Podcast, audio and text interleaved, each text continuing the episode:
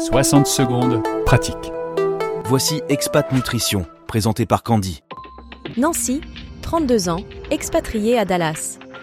Candy, j'ai envie de manger plus sain, perdre un petit peu de poids, mais avec Halloween, Thanksgiving et Noël qui approchent à grands pas, ne vaut-il pas mieux attendre le 1er janvier?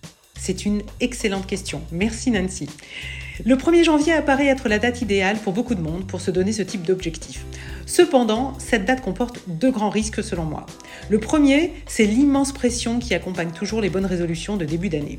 Le 1er janvier, c'est un peu comme une page blanche où on se sent engagé, obligé de devoir faire tout absolument parfaitement pendant 365 jours sans rature.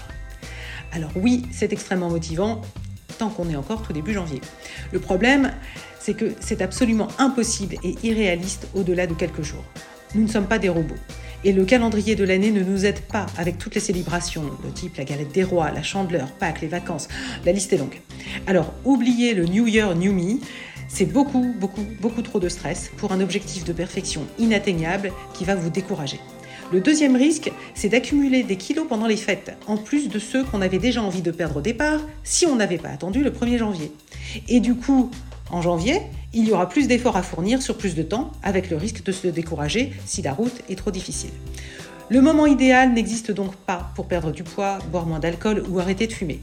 Donc pour répondre à votre question Nancy, le meilleur moment pour commencer, c'est dès qu'on a conscience que quelque chose doit changer et qu'on est prêt. La date dans le calendrier n'a vraiment aucune importance.